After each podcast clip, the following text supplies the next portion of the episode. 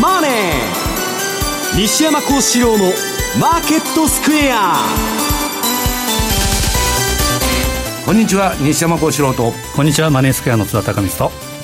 皆さんこんにちは。アシスタントの大里清です。ここからの時間はザンマネー西山幸四郎のマーケットスクエアをお届けしていきます。大引けの日経平均株価なんですが今日は終値が、え、82円90銭高の2万710円91銭で引けております、えー、日経は2万円そこそこぐらいでの推移が続いております。うん、いつ見ても同じ値段なんですよ。でね、今週はね、大変なことがありまして、はい、まあ今もあの、ラジオ日経の岸田岸田部長とちょっとお話してたんですけど、はい、あの、金融界の帝王の J、えー、っと、あの、JP モルガン、JP モルガンのジェミン・ダイモンがですね、はい、えー、っと、株主資本主義をやめると。これからはね、まともな銀行業務と公共性で従業員のための会社にすると。もうここ何十年かね会社は誰のものかという議論がずっと続いてきて。まあ40年間3、40年株主資本主義をやってきたんですけど、今もうあのドイツ銀行は全部ディーリングとかそういう、えー、市場の業務から撤退しようとしているんですけど、まあ180人以上の CEO の連名でですね、そういうマニフェストを打ったんですね。で私はここ、あのー、ずっと金融資本主義が終わったと言ってきたんですけど、はい、いよいよ株主資本主義も終わる時代が到来しているということなんですね。ドル円です。この時間106円の6162といった動きです。ここに来て106円のミドル乗せてきました。ちょっと戻してるぐらいですけど、はい、やはり今注目は今晩、えー、パウエル議長の、えー、ジャクソンホールでの講演、まあ、内容まあ、ワンイシューですけどね、まあ、タカ派かハト派か、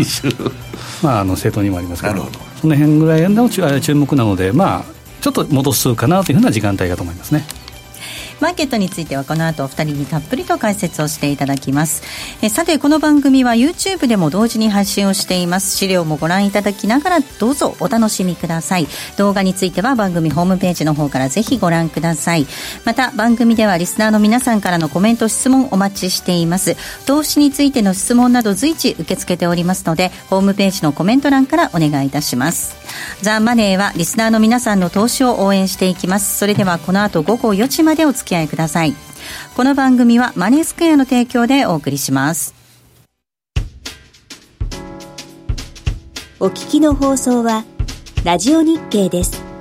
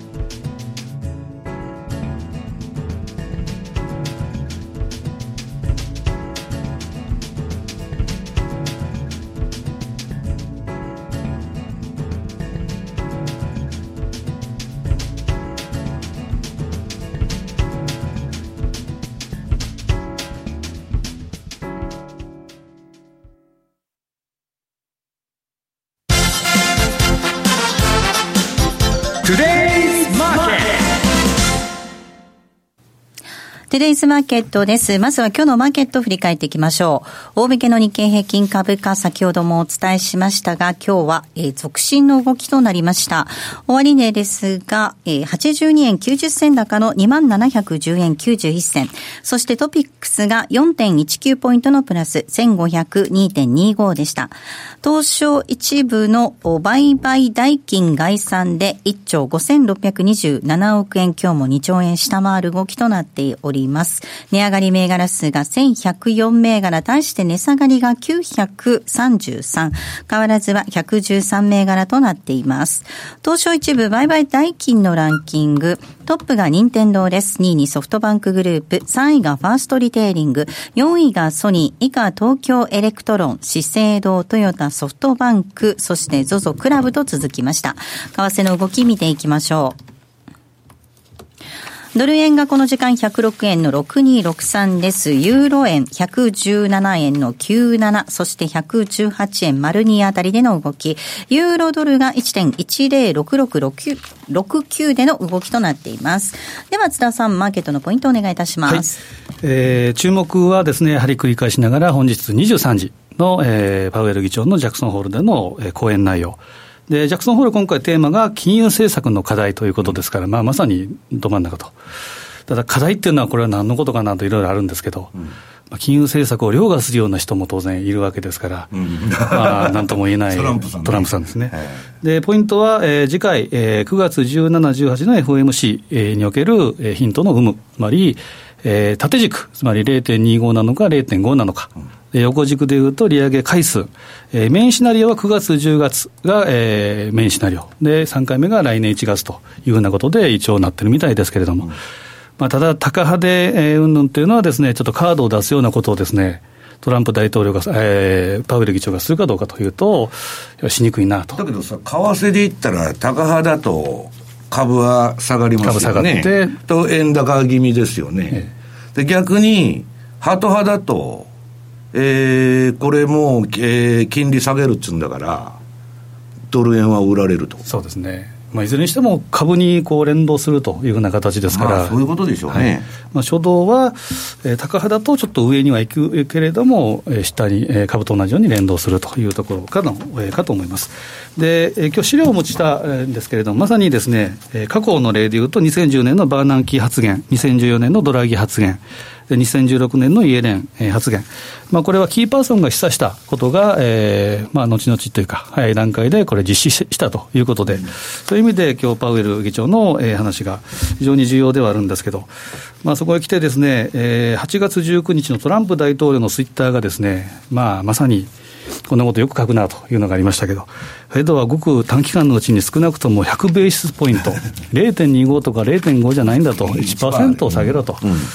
で要は、えー、QE っていう言葉も書いてきて。まあ、つまり QE4 のいやもうさあの大統領選に勝つためにね、QE4 を私はやる腹だと思ってるんですよ。なんで逆に今株下がっても全然下がらないと。パウエルは QE4 を打とうと思ったら、株の下落っていう大義名分がいるわけでしょう。だから株が下がったら、当然 FRB の責任、パウエルの、えー、議長の責任もできる。で、よければよいで、えー、まあ減税って話も最近また言ってきてますから、非常に財政、とかね、そうですね。ねうん、で、えー、もしそれが実行されたら、つまり、えー、1%の利下げと QE が実施されたら、もう世界経済も大きく、そして迅速に強化されて、すべての人にとってグッドだということを言ってると。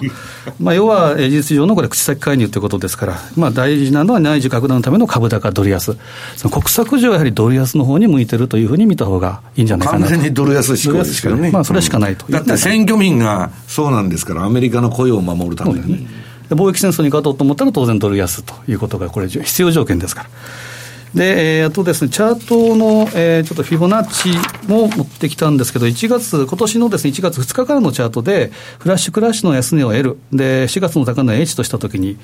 まず38.2%押しした、えー、ところ。で、意識したのがこの38.2ですけど、5月31日の対メキシコ関税付加ツイート、うん、でそれをきっかけにどーんと大陰線が出て、これをまあフェーズが変化して、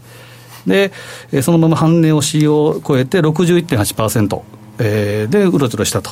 で、61.8%っていうのはよく半値8かけ2割引きっていうことで非常に重要なラインですけど、うん、その辺を2か月間うろちょろしたときに8月1日に対中第4弾のツイートがあって、まあ、ツイートでですね、これだけ相場が動くっていうのは、まあ、トランプ大統領になってからですけど、ということを裏を返せば、金融政策の話をジャクソンホールでいくらしてもですね、一発で 覆されるという可能性があると。で、現状は76.4%のところですか、ここでうろちょろしているというふうなところですけど、僕はですね、ジャクソンホールでの、えー、パウエル議長の発言っていうのが、マーケットを注目してると思うんですけど、大相場とかいう話もちらほら見えるんですけど、まあ、今がもうだってそればっかりって全く動いてないから。でパウエル議長の発言っていうのは当然マーケットに全く影響ないとことはないと思いますけど、やはりその後のハト派の、え打ち消しとか、えー、凌駕するようなトランプ大統領のツイートっていうのが土日。いや、パウエルっていうのはね、陰気なじいさんで、玉むしろのことしか言わないと言われてるわけですよ。まあ、大きなことで高派ってことはまず考えられないと思うんですけど、ただそこでまたツイートがあれば、月曜日、まあ、月曜日、えー、東京オープンですけど、このあたりに、えー、大きく動く可能性もなきにしもあらずというところですから、まあ、このあたりは注意したいなというふうに思いますね。では西山さんお話を伺っていきたいと思います、はい、まあ、ジャクソンホールでの、えー、講演どんな発言になるのかっていうお話なんですけれども、はい、どのあたりがポイントになってくるんでしょうか？それはもう結果見なきゃわからないけど、はい、今ボラティリティがものすごい今週下がってんで、まあ、みんなそれ待ってる、まあ、やらない理由にして待ってるわけですから、まあ、これまでまあ、あの、ジャクソンホールのイベントで動いたことは結構あるんで、まあ、みんなが注目しとるというだけでですね、うん、基本的な大スリッチというのは、はい、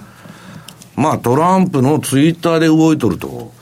あともう、もう一つはボリス・ジョンソンの方のね、今みんなの舐めちゃって、ブレグジットのことも誰も言わないですけど、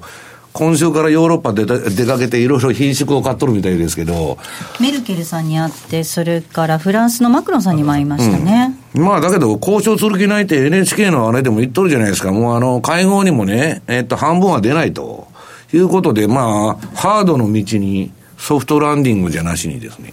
ハードブレグジットの、え道に歩んでるということで、今日、まあこれからその為替の話するんですけどね。それ、それで今年の相場は非常に良かったということなんですけど、まあ、あの、資料持ってきましたんで、えー、っと、それからやりたいんですけどね。あ、これでね、私事でちょっと申し訳ないんですけど、1ページのこのブログを引っ越ししまして、えっ、と、どこでやってるんだっていう問い合わせが多くてですね、もうあの、ラジオであの、宣伝させてもらおうと。このブログの私の日々の泡っていうやつを、このあのアドレスに引っ越しましたんで、はいわからなかったら、まあ、ツイッターから入るのが一番楽かな、ということなんですね。で、まあ、早速、為替の話に入りたいと思うんですけど、今、休みです。為替相場は。で、私らのファンドってね、うんと、何で今年の前半、まあ、もう終わっちゃってるんですけど、食ってたかというと、ポンドとゴールド。これはすごくいい相場で、で、まあ放送でもずっと言ってるわけですよ。レポートでも書いてんで、このポンドドルの冷やしと週足を皆さん見てくださいと。でね、これまあパンローリングさんのカスタムチャートってあの無料でダウンロードできるんですけど、まあそれあの、わた、それに私のインディケーターを入れたチャートなんですけどね。これ私の順張りモデルです。標準偏差ボラティリティトレードモデルと。これ左側がポンドドルの冷やし。右側が、えー、週足。で、トレンドが出ると、緑の下のバーが緑になると。買いトレンド。で、オレンジが売りトレンドです。と、これも冷やし見たら最近売りばっかりでしょ？はい。で、津田さん、その、右側の週足見ると、今オレンジじゃないですか。で、これね、冷やしと週足が両方トレンド出るとビッグトレンドなんですよ。で、冷やしは今一旦トレンドがピークアウトして、この ADX とか、えー、標準偏差が下がって、今、調整相場、はい、うん、戻し気味にちょっとジグザグやってるんですけど、私はですね、この、大阪夏の陣っていうのがありましたけど、昔。夏の陣はまだ終わってないんですけど、8月全部あれだから、今年は秋の陣もあるんだと。秋の陣は何かというとですね、ブレグジットですね。10月31日。まあこれめがけて、もう一つ相場が来るだろうと。で、まあ、ポンドドルやってない方は、まあ、あれなんですけど、ポンド円の方も、まあ、まさしく同じようなですね、えー、今、冷やしは一服して売りトレンドが落ち着いてるんですけど、週足はまだこれ点灯したままでしょ、はい、トレンドが。と、これは皆さんね、一旦ここで戻してリバウンドするかもわからないけど、ポンド円が。次のトレンドは、この週足がピークアウトしない限りはですよ、またポンド安で来るという可能性が高いということです。で、もう今のね、トランプの無茶苦茶な政策の話聞いててもですね、漫画の世界でしょ？お笑いの世界になってるわけです。金融政策も。もう何でもありですよ。臨転機もいくらでもそれと、えー、MMT ではそれはベーシックインカムなんなんだかんだ金さえ配ってたらいくらね、えー、金ばらまいてもインフレにならないんだから、何でもやったらいいじゃないかと。日銀もね、100%株買えばいいんですよ。日本の上場企業の。上がるじゃないですか。ね。社会主義、完璧な社会主義。社会主義ってこういう企業ですよ、それ。だけど今のままじゃそうなるでしょう。はい、どこで津田さん止めるんですか、じゃあ。ないでしょう。やめるって言えますかだから私は、この足抜けできない金融政策をですね、金融政策のホテルカリフォルニアだと、ね、いつでもチェックアウトできるんだけど、足抜けできないんです。もうね。まあだからいわばね、覚醒剤とかそういうカンフル剤を打って元気になってんだけど、体は一方でボロボロになっとるというのが今の世の中。で、その終焉がですね、今週の、えー、その JP モルガンの大門が言った、えー、株主資本主義やめますと。従業員とか社会のために、口だけで言ってるのか知りませんけどね、うん、頑張りますっていう宣言を180人の CEO と一緒にしたということは、もうレーダー利用じゃないですけど、パラダイムシフトなんです。だから私、私たちはね、ずっと今日は昨日の続きだと、今月は先月の続きだと思って生きてんだけど、後から振り返ったらですよ、10年後、20年後、30年後、ああ、あそこが大きな転換期だったなとトランプが出てきて、10年、20年経つとわかるんですよ。で、まあ、レーガンから始まったそういう動きがですね、もう、あのー、終わって、アメリカもね、あのカーターさんみたいな感じの社会主義的なね、まあ、あの人誰だったっけ今。サンダースはまあ年ですからなれるのかどうかわからないですけど、まあ次はそういう人が出てくるんじゃないかと。いうことで、このゴんで、その中でね、話が脱線しちゃって、あの、えー、もう通貨は買えないんだと。だからビットコインだ、リップルだ、ゴールドだと。で、まあ仮想通貨は私は知りませんけど、このゴールド相場もですね、すごい買いトレンドの今年は相場で、これ、えっと、日足、今ちょっとね、えー、また持ち合いになってるんですけど、横ばいで。週足のトレンドまだ生きてまして、まあ、どういうんですか、ドル安ゴールド高というか、すべての通貨に対して買われたのがゴールドだったと。ここ数ヶ月間ね。で、まあ、このあの、売買のやり方については、またこれまあちょっとあの、ついでにあの、小さい声で宣伝になっちゃうんですけど、今週大札さんと動画撮りましてですね、このパンローリングさんのカスタムチャートっていうのがあるんですけど、ただでダウンロード、あの、アンドロイド版も、えー、iPhone 版もできるんですけどね。えー、これを使うと、まあ、いろんな世界のこういう先物だとか通貨だとか株だとか主要銘柄が見られると。いうことでですね、それがまあ5ページ、6ページに出てると。で、マネースクエアさんといえばトラリピと。いうことでね、まあ私は比嘉さんともよく言ってるんですけど、津田さんとも。このユーロ、これは本当にレンジがワークしてるというか、レンジ相場がワークしてて、で、この7ページの資料。これ皆さん簡単なこの白い矢印あるでしょ？上下に出てる。これはストキャスティクス533の逆張りシグナル。逆張りの買い、逆張りの売り。めちゃくちゃいいとこで出てるわけです。まあ、数勢的にはなんとなくじわーっと右肩下がりのレンジ相場なんですけど、これも逆張りとしては、こんないい通貨ないと。で、じゃあこれで今後ね、永遠に逆張り皆さんやってたら儲かるかって言ったら、そんな甘いもんじゃなくて、トレンドが出てね、トランプが本格的にドル安に動き始めたら、ユーロは上がりますよ。だから、まあ今のうちはまだぼやっとした相場なんでなんとかなるだろうと。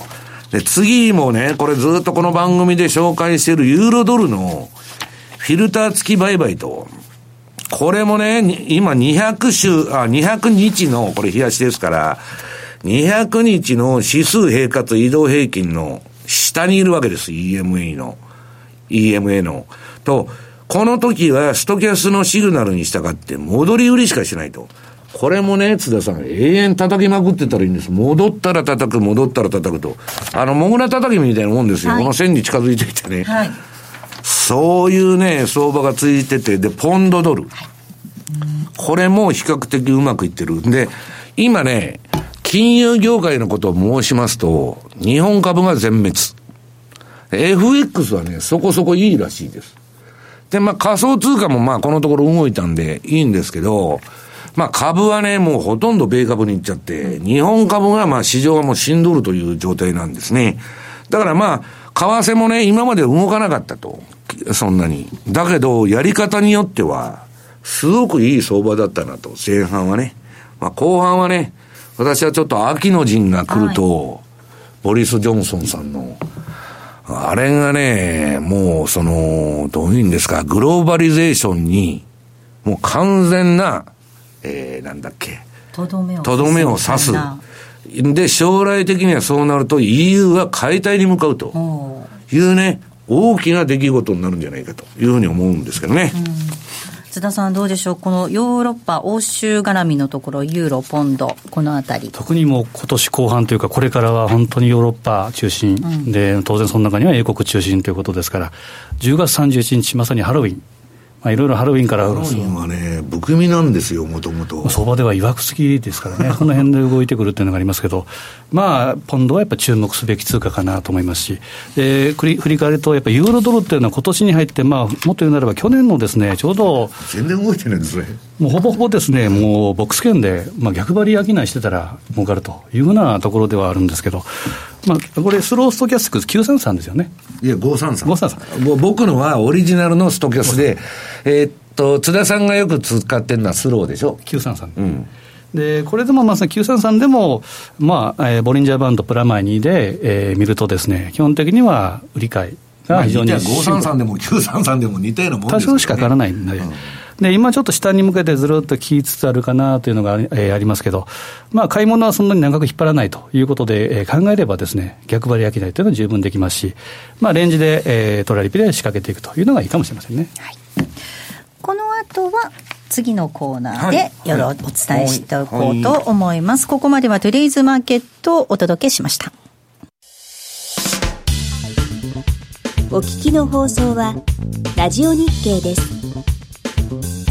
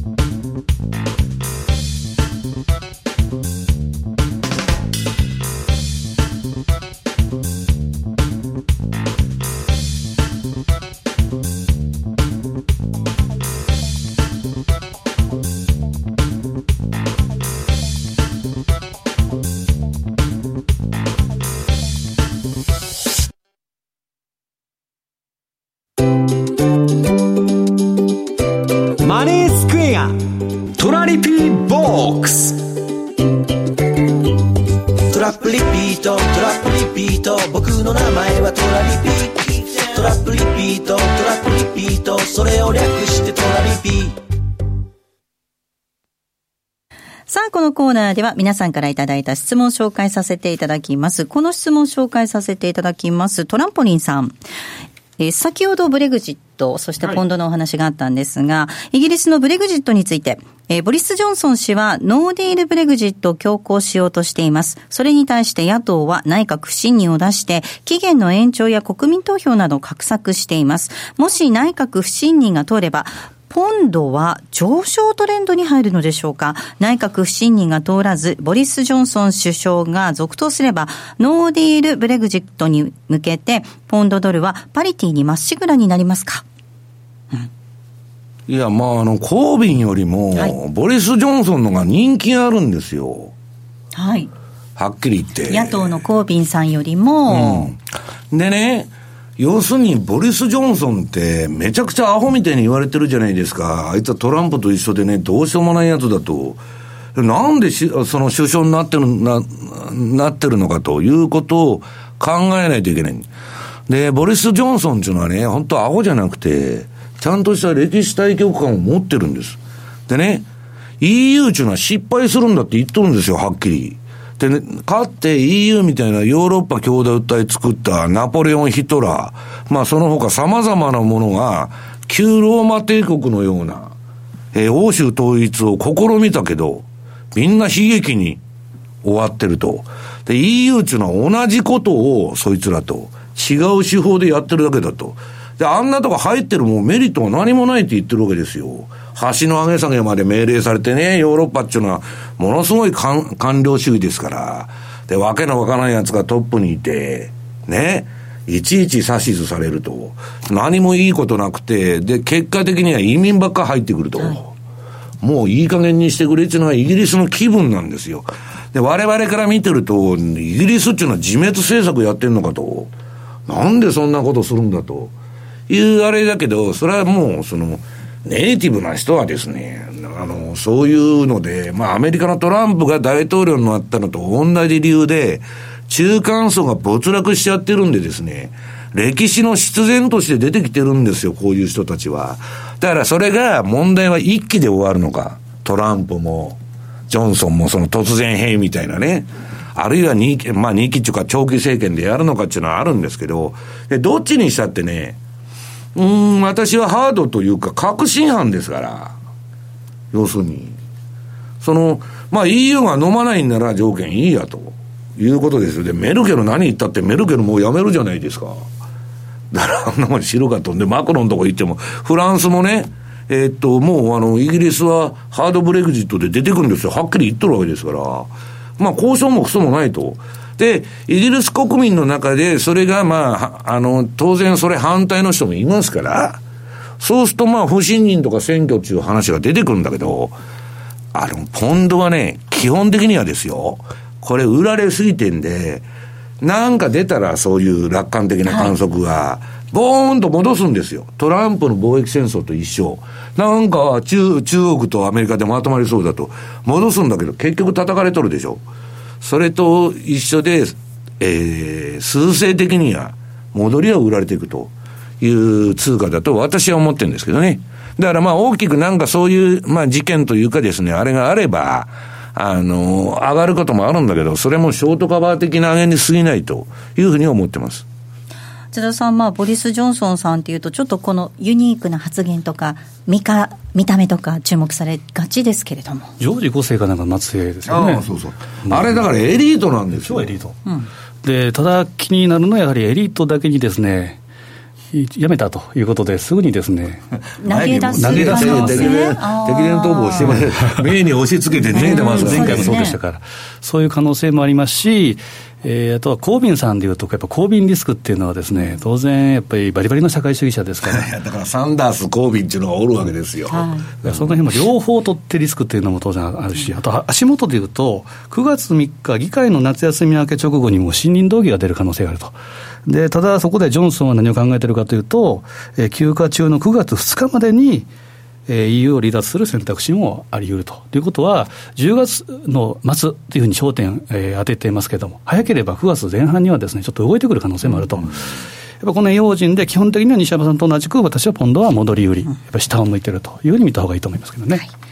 動いてくれれば。だからもう難しいのは、じゃあ、はい、それで叩いてたらずっといいのかって言ったら、トランプは一方でドル安政策やろうとしてるでしょう。ドル安って言ったらポンド高になっちゃうじゃないですか。だからそこのせめ、せめぎ合いなんですよね。ポンド円行きたいところですが。まあ、それが一番いいかもわかりませんね。私はまあ、後のコーナーで円の話ちょっとしますけど、うん、ええー、まあ、あのー、円は買われる通貨ですから、スイスと、これから、まだ、はい。ここまではトラリピボックスをお届けしました。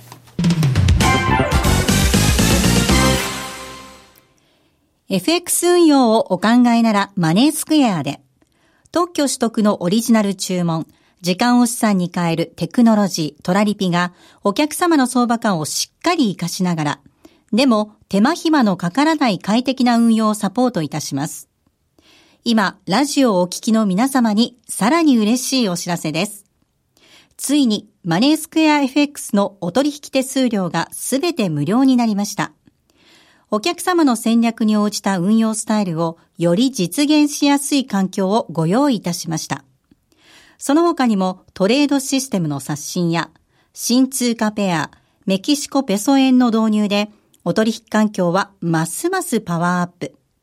これからもマネースクエアは中長期的な資産形成を目指す投資家の皆様を様々な形でサポートいたします。まだマネースクエアの口座をお持ちでないという方、ぜひこの機会に口座開設をご検討ください。今なら FX 新規口座開設キャンペーンを実施中です。詳しくはザ・マネー番組ウェブサイトのマネースクエアキャンペーンバナーをクリック。毎日が財産になる。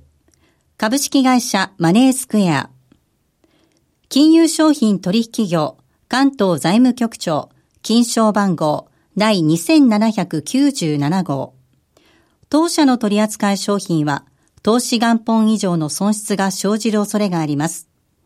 契約締結前交付書面をよくご理解された上でお取引ください。お聞きの放送は、ラジオ日経です。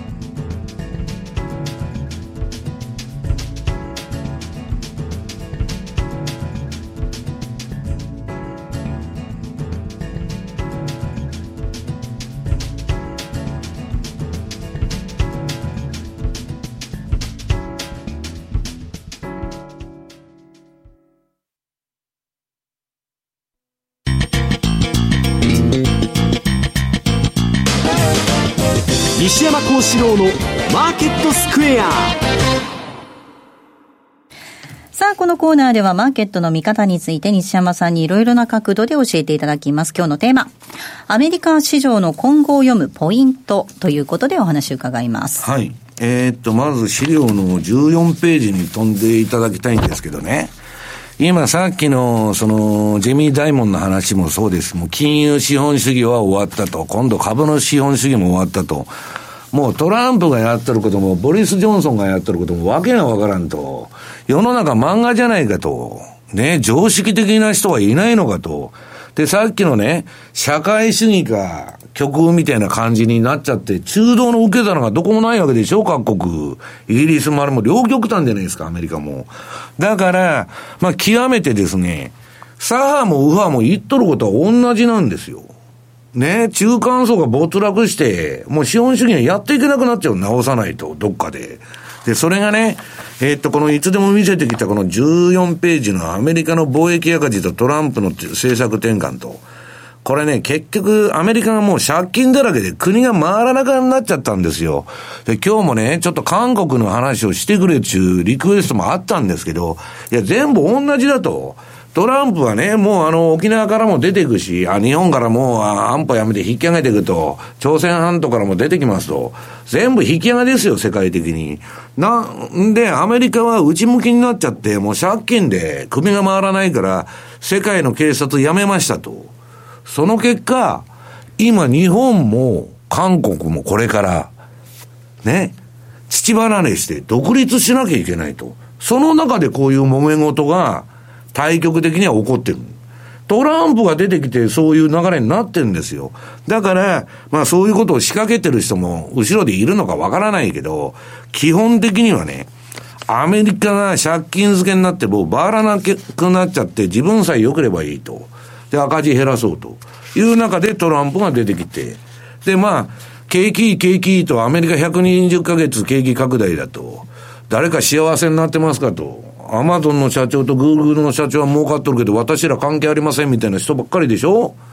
だから、トランプが大統領になってんですよ。で、そういう流れの中で、ボリス・ジョンソンも全く同じ。イタリアも全く同じ。どこも韓国で、香港もね、もう全部、まあ、その同じ軌道の中で、同時多発で起こってるあれで、世の中の流れっていうのは一斉に分配の問題が出てきたわけですよ。もっと俺たちに金よこせと。MMT にしたって何人にしたってね。そういう中で、分配しなきゃいけない。そんな Google 儲かっとるんならもっと給料出せよと Amazon 儲かっとるんだったら従業員に払えと。そういうことになると、企業利益は当然落ちますよね。はい、だから私は社会主義がいいとか資本主義がいいとか言ってんじゃなくなしに、社会主義化すると企業コストが上がるんです。だから株は上がらないと言っとるんです、私は。そういうことになると。だから、アメリカにはまだ金入れられるけど、ヨーロッパには入れにくいと。いうのが今の結論なんですね。で、まあ、あの、危機は8月はね、魔の月なんだけど、去ったのかっていう、まあこれも質問が多くて、今、ドイツ銀行のこの冷やし見てもらうと、えー、資料の15ページ。えー、とりあえず戻してまして、このところ大商いしてるんですけど、アメリカの ADR の方では。まあちょっとここ4、5日は出来高減りましたけどね、さすがに。えー、っと、これが下がってこないとですね、そんな危機が起こらないと。いうあれで、今、ドーンと下がって A、B と来て、まあ戻してるんですけど、まあこれからどうなるかと。で、週足の方は、この、このままダラダラダラダラ、まあ下げ続けてて、まああんま状況は、えー、16ページですね、変わってないと。で、問題は、ドイツ銀行よりでかい問題は GE のね、不正会計事件、はい、事件というか疑惑ですね。これが、今すぐには皆さん聞きませんけど、今度の暴落の引き金を引くのは社債市場で、不正会計の問題であると。で、もう今いろんなね、格付けもまたなんかインチキやってるとか、はい、そういうニュースばっかブルンバーグとかにも出てる。これはね、えー、っと、このマドフを訴えたあの詐欺事件のナスダックの会長のやつがやってますから相当しつこくやるはずなんですよ。あれも最初全部否定してたんですよ。マドフも。うん。はい。だから私はエンドン、エンロンワールドコムのね、IT バブルの事件とか、その、えっと、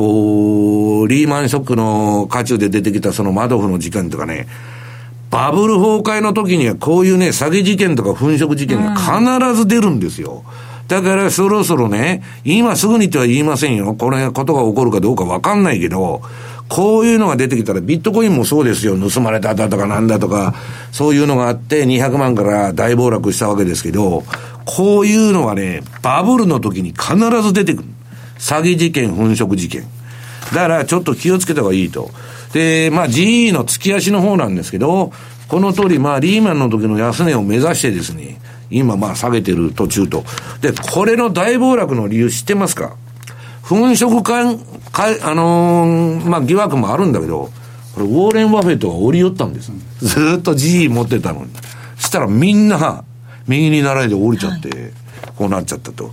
で、まあそもそもバフェットついでで言いますとね、18ページのバフェット指標。これ昨日のニューヨークの、えっと、ニューヨークじゃねえや、アメリカ市場の終わり139.3。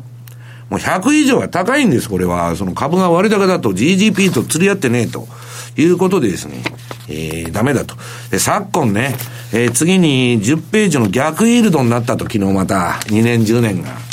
で逆イールドは景気後退でないとかね、株のが下がるんじゃないっちゅうレポートばっか出てるんですね、今。当然下がると困りますから。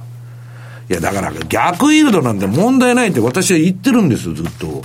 逆イールドでフラットだとか逆イールドで3ヶ月から30年の金利が全部同じだと。それが元に戻るときが怖いと。すなわちですよ、津田さん、パウエルが利下げを断続にや、的にやっていったらイールドカーブ立つわけです。そこで危機が来る。逆に。まあそういうふうな見方を私はしてると。でね、今アメリカ市場でね、一番言われた自社株買いが止まりました。はいええ、自社株買いはもうけしからんと、これからね、選挙になるたびに、あのー、選挙戦が近づくために、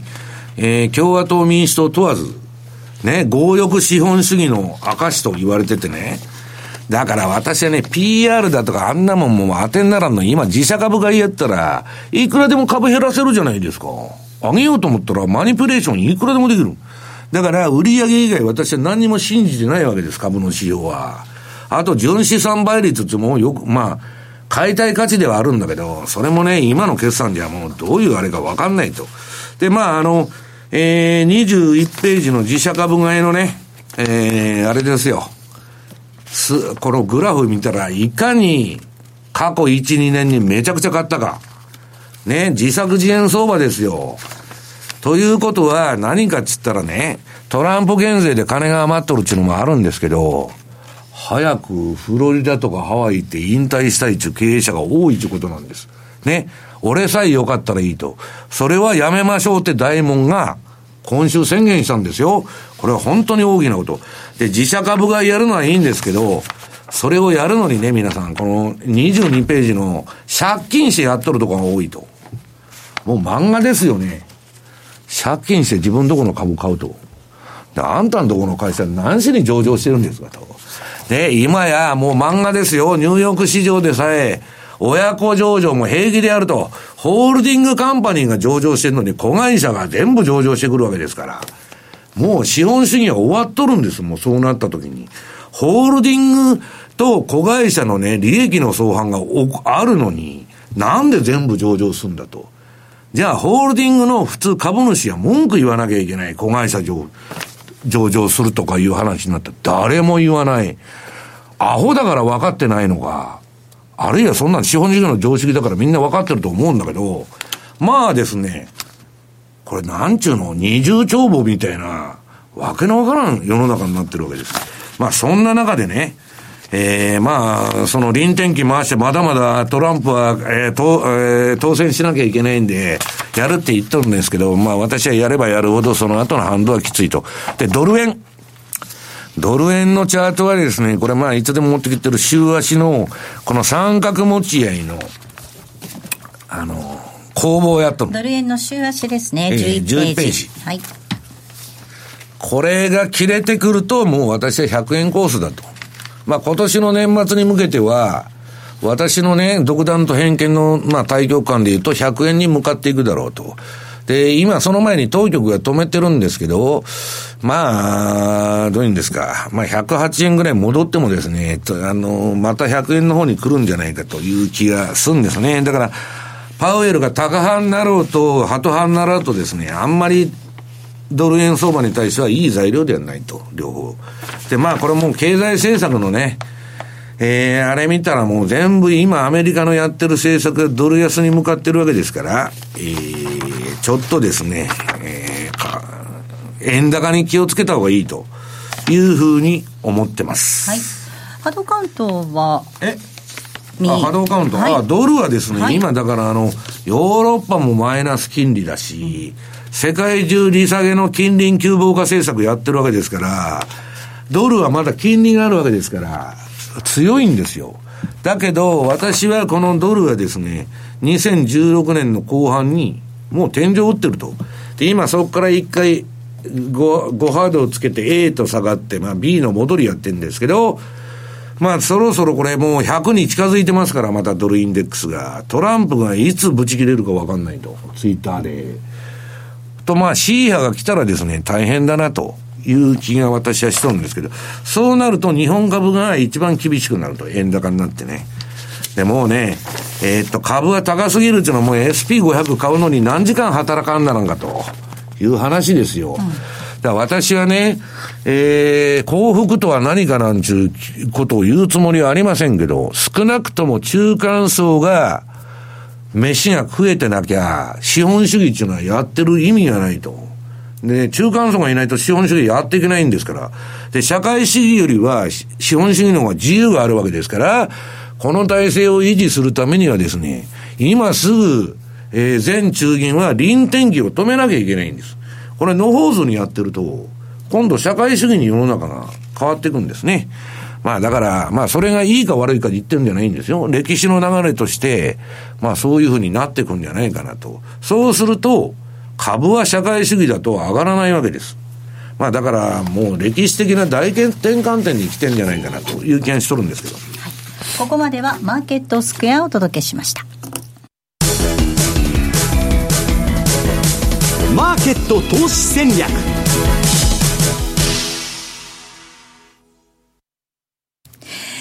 さあ、このコーナーでは来週に向けての投資戦略です。津田さんお願いいたします。はい、えー、っとですね、先週の続きで、あの、シーズナルチャート、ちょっとくどいですけど、ニュージーランドドルのシーズナルチャート、これまた改めて、はい、これ非常に便利で、はい、まあ、あの、皆さんも見ていただきたいんですけど、やっぱりこの8月はやはり下げというのはニュージーランドドルでは伝統的といいますか。えー、通例動いて、9月、10月、11月は上下に不規則、で12月にこう上にゴーっていくっていうのが特徴的というのが、えー、ニュージーランドドルの傾向ですけど、まあ、先先週も話した8月末買い、12月末売り、ちょっと調べてきたんですけど、はい、次のページで言うと、まあ、主要銘柄、えー、日経平均、えー、ニューヨークダウ、ドル円、5ドル円、ニュージーランドドル円、カナダドル円。これ見ると、8月末にぴったりと、本当にこれはもう単純に、えー、末に買って、8月末買って、えー、12月の末に売ると。ニューヨークダウとニュージーランドドルっていうのは9勝1敗なんですね、過去10年。で、去年は12月っていうと、パウエルショックが起こりましたから、基本はバスというふうに見ていいんですけど、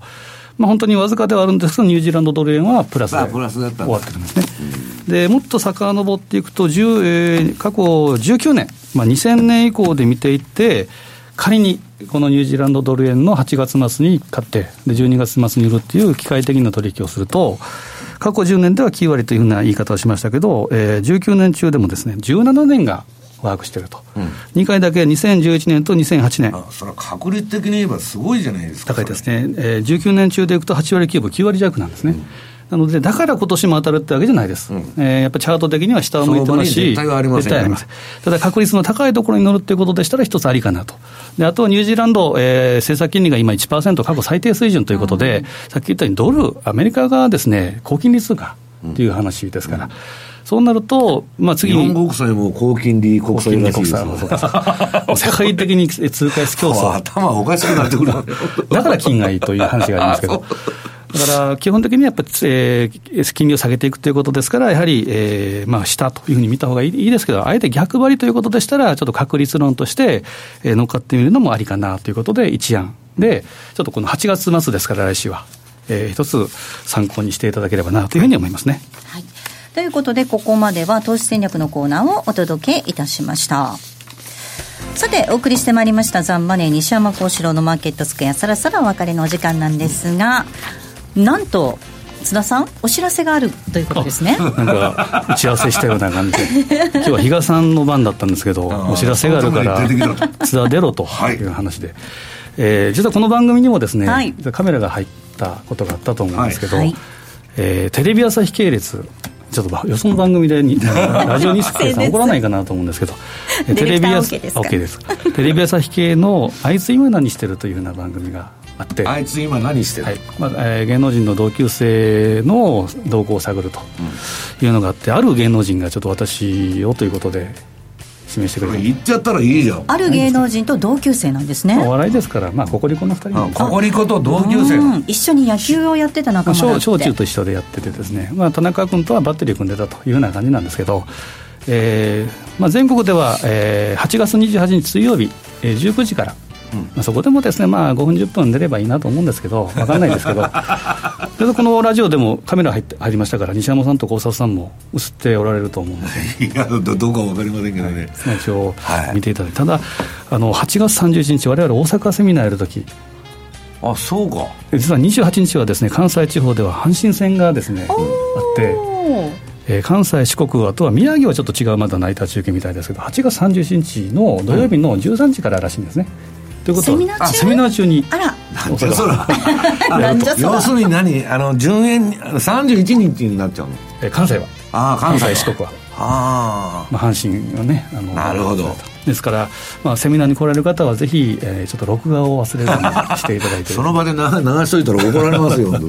ね、あのセミナーにもそっち流そうかって話なんでぜひちょっと見ていただければなということでちょっと宣伝させていただきました、はい、8月28日水曜日あいつ今何している？テレビ朝日系での放送となります。ぜひご覧ください。さあ、そろそろお別れのお時間です。今日ここまでのお相手は、西山幸四郎と、マネースクエアの津田隆美と、大里清でした。さよなら。この番組はマネースクエアの提供でお送りしました。